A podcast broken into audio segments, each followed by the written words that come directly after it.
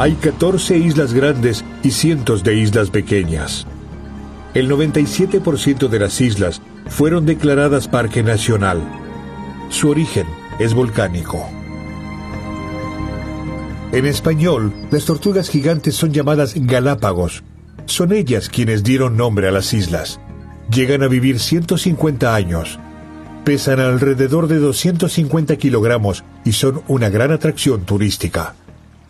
En Santa Cruz también se encuentra la estación científica Charles Darwin, donde opera un criadero de tortugas gigantes.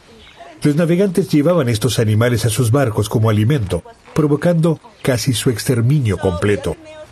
Sin la ayuda de la estación, algunas especies de tortugas ya se habrían extinguido hace mucho. Permanecen aquí los primeros 3-4 años de vida hasta que tienen la edad suficiente como para poder sobrevivir en su hábitat natural.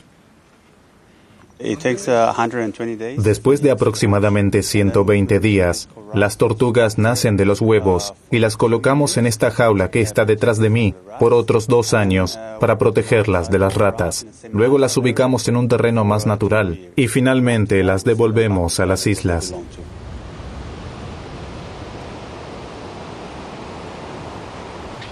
A tan solo una hora de caminata se encuentra la Tortuga Bay, la protección de la naturaleza está por sobre todo.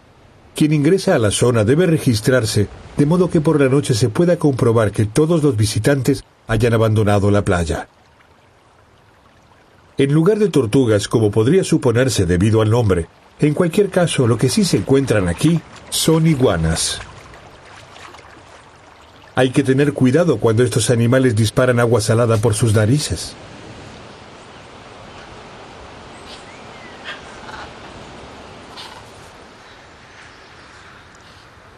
Tiempo atrás, a estas islas las llamaban Islas Encantadas, porque nadie podía siquiera imaginar que hubiera semejante variedad de especies a tanta distancia de la Tierra continental. Está prohibido ingresar en algunas zonas. Solo se pueden realizar visitas acompañados por guías especiales de las Galápagos. Lo especial de las Galápagos es que los animales salvajes parecen ser mansos. No temen a las personas y no se sabe el por qué.